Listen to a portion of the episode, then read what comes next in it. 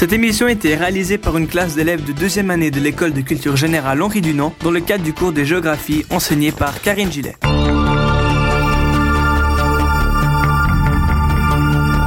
Un nouveau parc naturel régional a vu le jour, le parc jurassien vaudois. La commune de Saint-Sergue étant dans le périmètre de ce parc, nous avons interrogé différents acteurs de la région pour comprendre quelles sont les implications pour la région, notamment au niveau touristique. Nous avons interrogé Delphine Conus qui s'occupe du volet tourisme au parc jurassien vaudois. Nous lui avons posé plusieurs questions pour pouvoir en savoir plus sur le développement du tourisme dans un parc naturel régional. Un parc naturel régional, c'est caractérisé par une zone qui garde un caractère rural, qui euh, est basé sur le développement d'activités, euh, mais qui sont des activités qui restent euh, liées au développement durable. L'idée, c'est de, rédiger une charte avec le, développement des activités sur les dix prochaines années. Peut-être encore pour préciser un tout petit peu les caractéristiques d'un parc naturel régional, il doit avoir des qualités paysagères et naturelles qui sont reconnues, donc ce qui est le cas pour la région. Et puis euh, une des contraintes aussi, c'est un périmètre d'au moins 100 km. Donc là, euh, avec le, parc jurassien vaudois, on a plus de 540 km. Donc ça, c'est une condition qui est atteinte. La charte, donc c'est les objectifs de développement sur les dix prochaines années et puis ben, des, projets assez concrets qui devront euh, se dérouler donc, dans les différents thèmes de développement du parc que sont le tourisme, l'agriculture ou la nature. Les projets viennent principalement des communes. Quelles activités sont développées dans le parc? Ce qu'amène un parc, je dirais, c'est vraiment la, la notion de vision d'ensemble sur tout un territoire. Parce que c'est vrai que concernant par exemple le thème des buvettes, quelqu'un qui souhaite se développer, il va avoir des difficultés s'il est tout seul et s'il euh, n'y a pas une vision générale au niveau de tout le territoire. Donc c'est ça qui est vraiment intéressant au niveau du parc, c'est que le, parc euh, a cette vision d'ensemble et puis permet que cette rencontre entre tous les différents acteurs en amont de la démarche. Comment utiliser un label de parc naturel et à quoi sert-il? La question de la mobilité, développement des transports publics, euh, au niveau des infrastructures aussi. Euh, donc c'est de pas forcément développer des infrastructures trop lourdes. Et puis bah, tout ce qui est tout le volet en fait information, qui est euh, selon nous une, des grandes missions des parcs. Si on prend par exemple le problème en hiver de la pratique de la raquette à neige, bah, il y a énormément de gens qui viennent pratiquer la raquette à neige dans ces montagnes. Et puis on sait que c'est une activité qui génère beaucoup de dérangements pour la faune. Donc là, pour nous, ce qui est important, c'est d'informer les gens, de les sensibiliser au fait que leur pratique peut amener un dérangement à la faune. Et pour nous, euh, c'est une manière de limiter un tout petit peu le problème.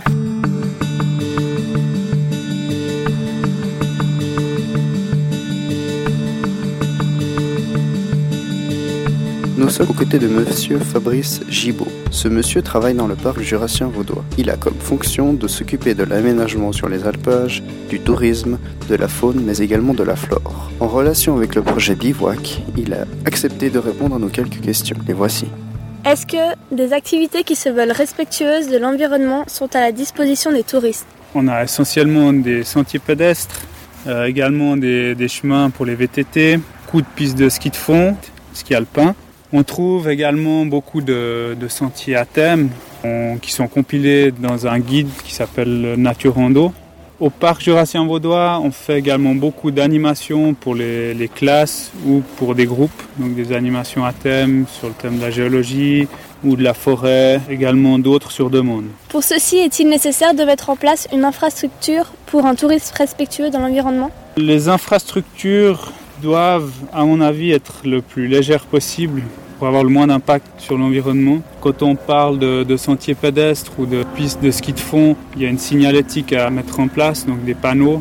Là aussi, il ne faut pas que ce soit une forêt de panneaux, mais qu'il faut qu'ils soient bien ciblés. Et si possible, on condense les informations le plus possible euh, de manière à ce qu'il y ait le moins d'infrastructures en forêt ou sur le territoire. Selon vous, comment concilier tourisme et environnement? Que les infrastructures euh, soient en harmonie avec l'environnement. Il y a également la question de la mobilité, de l'accès donc euh, plutôt utiliser les transports publics ou la mobilité douce, que ce soit à pied. Alors pourquoi avoir créé un parc ici et non ailleurs? Y a-t-il des animaux particuliers et des milieux naturels à protéger? Euh, Le parc jurassien vaudois a été créé en 1973 sous l'impulsion des, propriétaires de forêts et d'alpage à l'époque. Actuellement, en Suisse, depuis euh, deux ans, on a la possibilité de créer des parcs naturels régionaux. Donc, il y a eu un changement d'état d'esprit parce que les parcs naturels régionaux doivent en fait être créés euh, sur une volonté des communes territoriales. là, pour le parc jurassien vaudois, c'est actuellement 31 communes qui sont réunies euh, en une association pour mener à bien ce projet de parc naturel régional.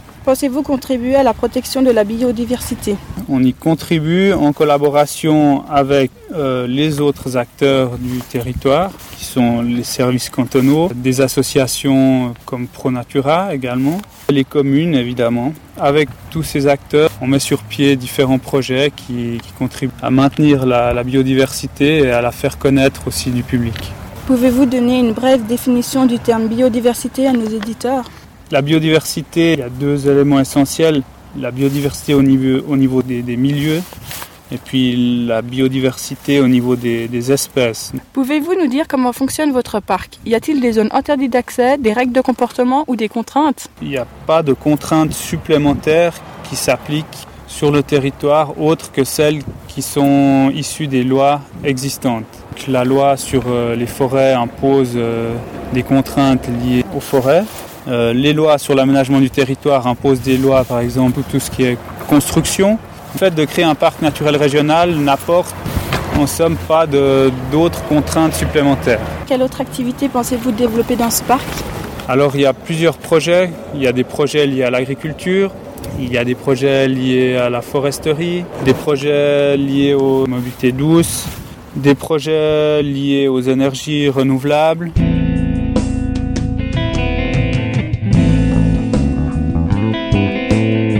Nous avons interviewé un des membres du personnel de la ligne de train Nyon-Sancerre-la-Cure dans le but de connaître quelle est l'affluence du parc naturel régional sur la mobilité, notamment pour le train.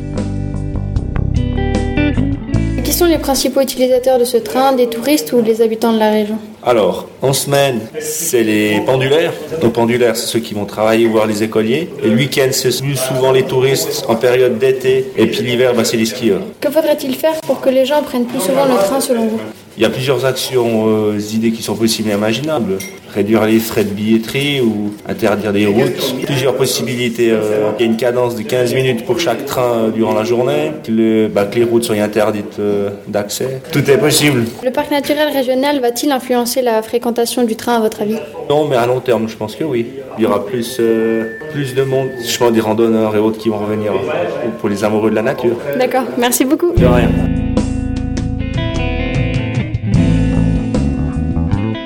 Nous avons interrogé une personne de l'Office du tourisme afin de comprendre les impacts touristiques sur les offres d'hébergement et de restauration dans la région. Plus forte, faudrait-il ouvrir plus d'hôtels et restaurants dans la région ou d'autres types d'hébergement et de restauration? Alors pour Saint-Cercle, c'est clair que nous manquons énormément de logements, de chambres d'eau, d'hôtels, tout ce qui va. La demande devient de plus en plus énorme et on n'arrive plus à satisfaire les, les autres. Donc il en faudrait plus Beaucoup plus. Pensez-vous qu'il y a une demande pour des nouvelles activités du type auberge à la ferme, bed and breakfast, séjour dictatif à la ferme, mise en valeur des produits du territoire et leur fabrication artisanale, etc. Alors vous avez exactement les points euh, essentiels qui nous manquent. C'est exactement ça. On a besoin de tout ce qui sort un peu de l'ordinaire, tout ce qui est retour au terroir, tout ce qui est connaissance de la nature, des produits du terroir, tout ce qui est montagne. Euh, et ça, c'est vrai qu'à part les fermes d'alpage qui fabriquent un peu de fromage, on n'a pas énormément de choses. On a le parc jurassien vaudois qui, qui, est chez nous, donc on a beaucoup de choses à montrer, à faire découvrir, et il y a vraiment de quoi faire.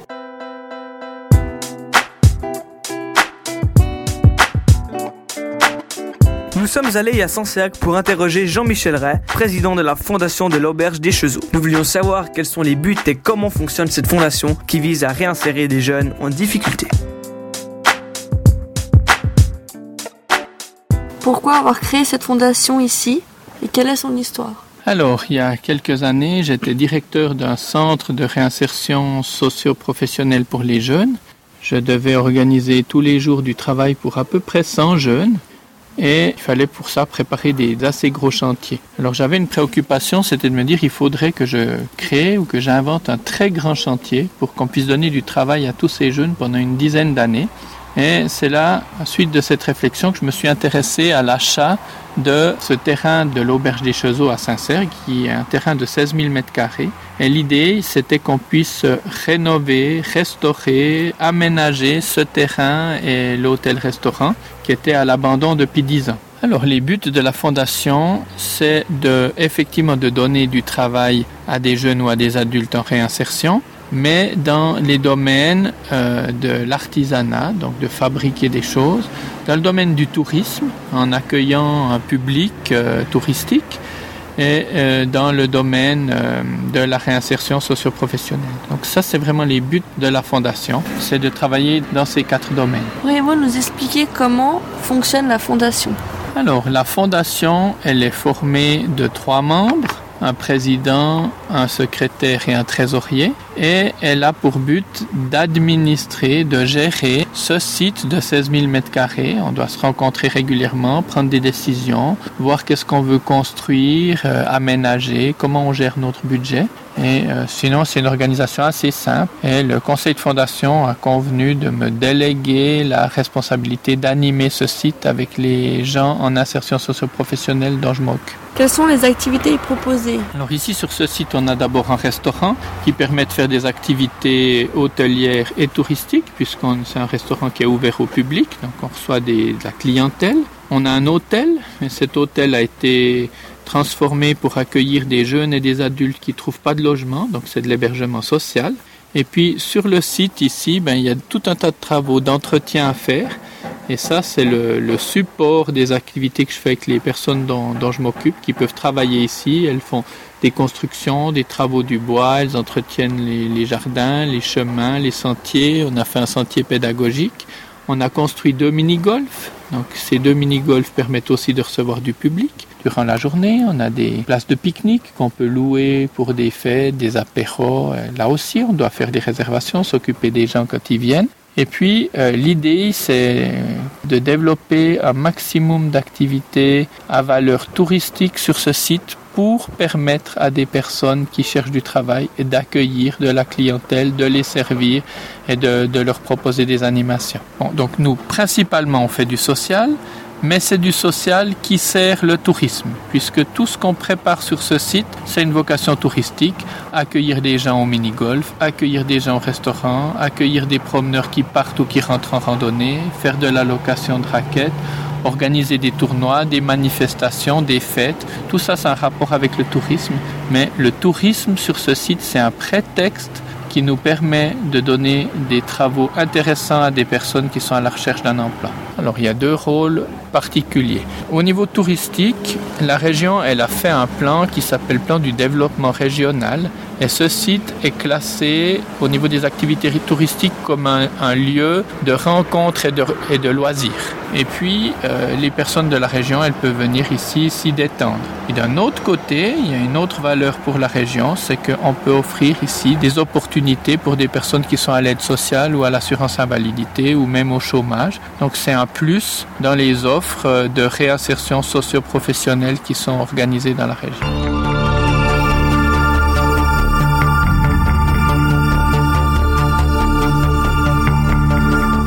Ce travail, nous avons appris que Sancergue a réussi à redynamiser son tourisme en respectant différents enjeux, notamment environnementaux et économiques.